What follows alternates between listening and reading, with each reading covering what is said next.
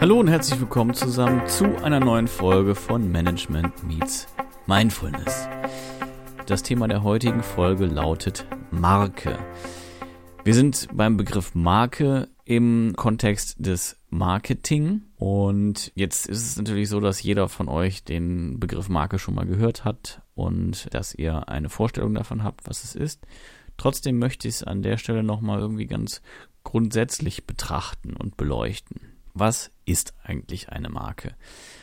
Der Begriff ist schon sehr, sehr, sehr alt und er rührt daher, gerade im Englischen, wenn wir über das Thema Brand reden, dass es tatsächlich um eine Brandmarkierung ging.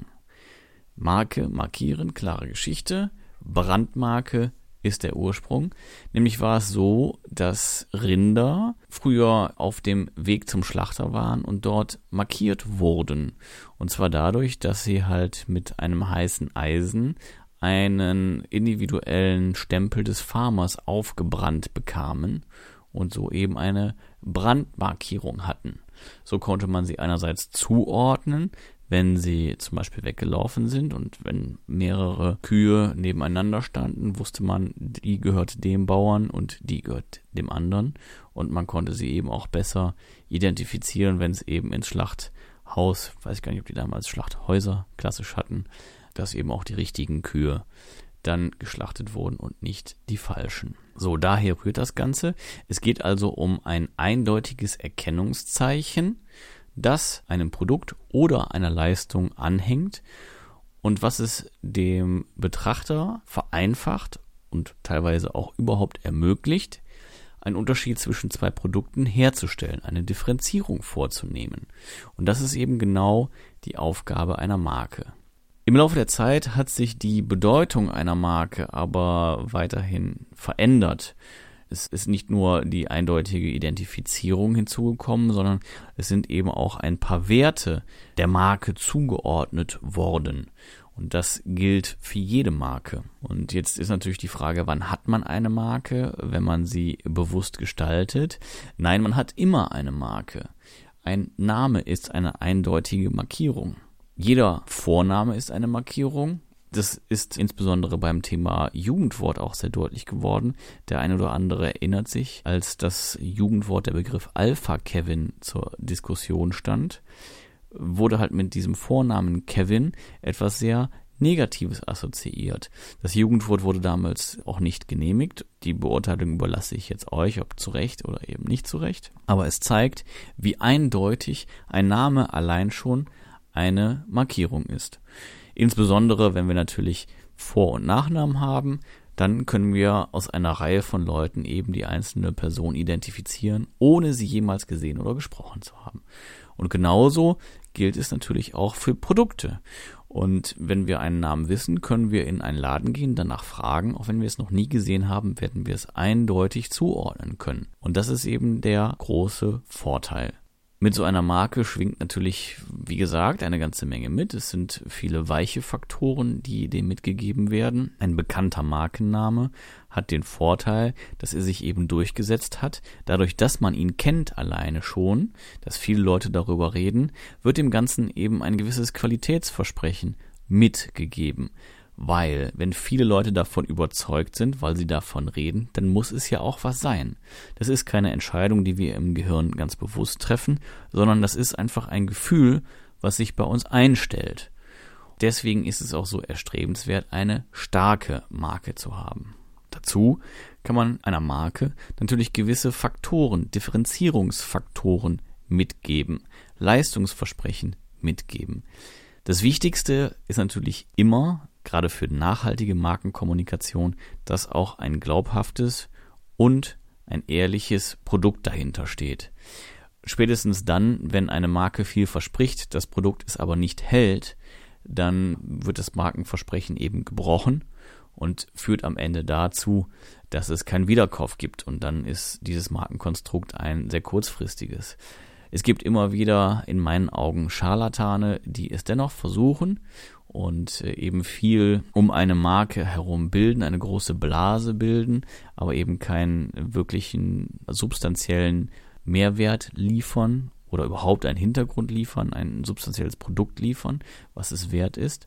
Dennoch funktioniert es kurzfristig. Auf lange Sicht hingegen bezweifle ich, dass so etwas funktionieren kann, weil auch diese Enttäuschung spricht sich rum und dann entsteht eben ein negatives Markenimage. Und so wird schon ganz klar, ein positives Markenimage führt eben dazu, dass mehr gekauft wird. Ein negatives Markenimage führt dazu, dass deutlich weniger oder im Zweifel sogar gar nichts mehr gekauft wird.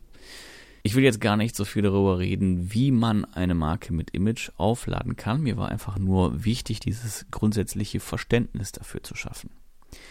Es gibt eine Reihe unterschiedlicher Markenformen, auf die will ich jetzt eigentlich gar nicht eingehen. Also was ist eine Dachmarke beispielsweise, eine Dachmarkenstrategie? Da gibt es klassische Beispiele zu. Wer sich da mehr interessiert, der kann da natürlich gerne noch was nachlesen. Vielleicht mache ich nochmal eine separate Folge dazu.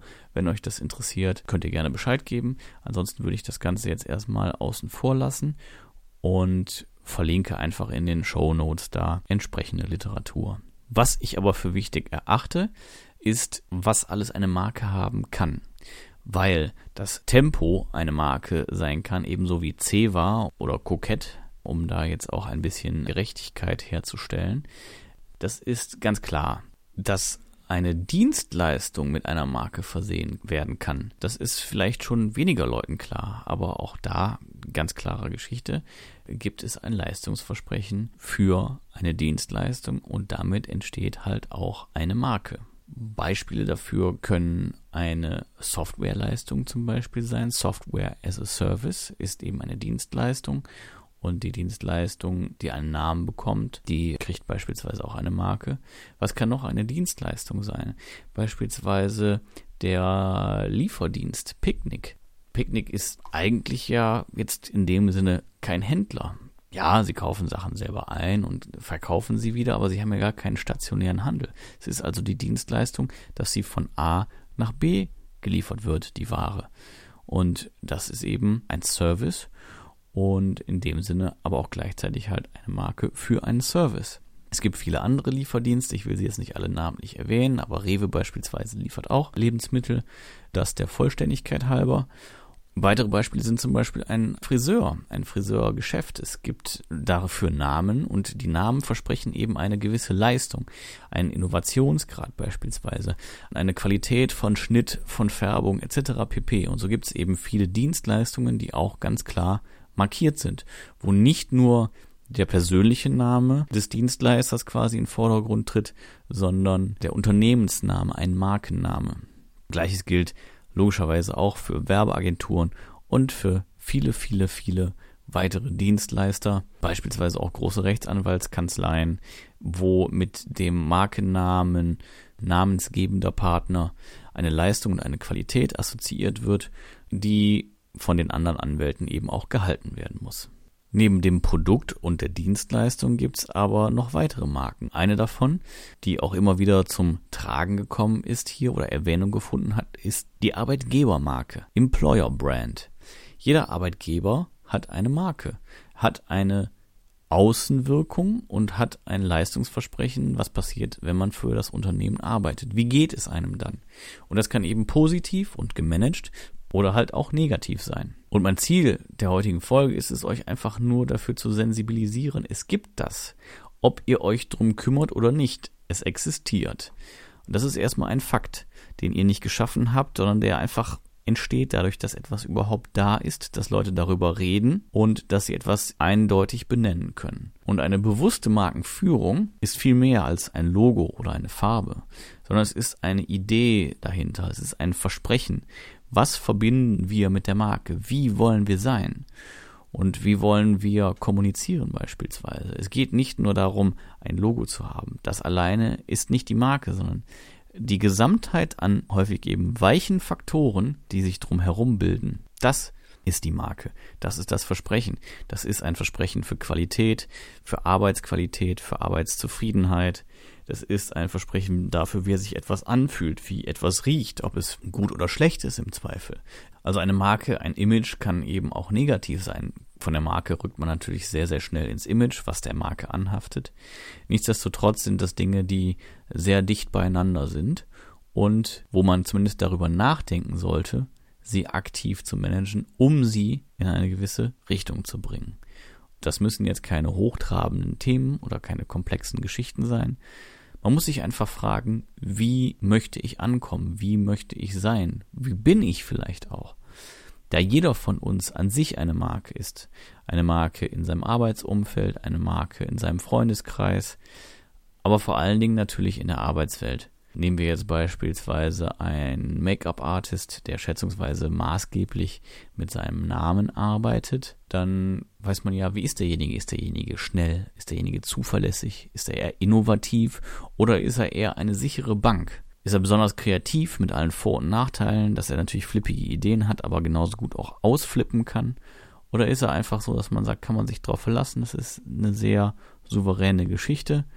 Es gibt nach oben hin keine drastischen Ausschläge, dafür aber halt auch nicht nach unten. Dann ist das schon wieder eine Ausprägung, ein Leistungsversprechen. Und so kann man eben darüber nachdenken, was möchte man dem Kunden eigentlich anbieten? Wofür möchte man stehen? Und da gibt es nicht das eine Richtige, aber es gibt eben das, wo man drüber nachgedacht hat und was man auch bewusst, authentisch vermitteln kann und das, was einfach nur entsteht. Und das ist eigentlich so das Fazit der heutigen Folge. Nämlich, eine Marke entsteht nicht nur dann, wenn man es möchte, sondern eben auch unbewusst. Und man hat eben die Wahl, sie zu managen und zu beeinflussen oder sie einfach so existieren und sich entwickeln zu lassen, wie es nun mal passiert. Es gibt nicht nur Produktmarken, das sind die offensichtlichsten, die kennen wir alle. Es gibt eben auch Marken für Dienstleistungen, für Arbeitgeber, für Personen, beispielsweise große Künstler, die sind auch Marken. Nehmen wir zum Beispiel die Speaker-Szene. Da gibt es eben Namen, wo ganze Unternehmen hinterstehen. Ich habe jetzt keine Lust, hier welche zu nennen, um ehrlich zu sein. Aber jeder von uns kennt sicherlich irgendwelche großen Redner. Und hinter der Marke verbirgt sich ein komplettes Unternehmen mit vielen, vielen, vielen Mitarbeitern. Und es ist eigentlich eine Personenmarke, die sich aber so weiter differenziert hat. Es gibt sicherlich noch eine Vielzahl weiterer Beispiele. Ich erhebe jetzt hier keinen Anspruch auf Vollständigkeit. Ich mache das gerade auch aus dem Kopf. Und von daher seht es mir bitte nach, wenn ich nicht alles berücksichtigt habe, was es zu berücksichtigen gibt. Ich glaube, die Grundmessage ist klar geworden. Ich hoffe, ihr könnt damit was anfangen und es hat euch vielleicht für die eine oder andere Entscheidung ein bisschen weitergeholfen oder euch zumindest ein wenig die Augen geöffnet. Ja, das war's für heute. Ich danke euch fürs Zuhören, fürs Dranbleiben, dass ihr dem Podcast so eifrig folgt und aus Gewohnheit und aus Neugierde einschaltet. Hinterlasst mir gerne Feedback, eure Meinung, eure Folgenwünsche an die info at m-x-m.net. Rezensiert, kommentiert den Podcast, schaut vorbei in den sozialen Netzwerken bei Instagram und bei Facebook und denkt dran, klickt auf Abonnieren, sowohl beim Podcast als auch in den sozialen Netzwerken. Das war's für heute. Mein Name ist Philipp und das war eine Folge von Management Meets Mindfulness. Bis bald und auf Wiederhören.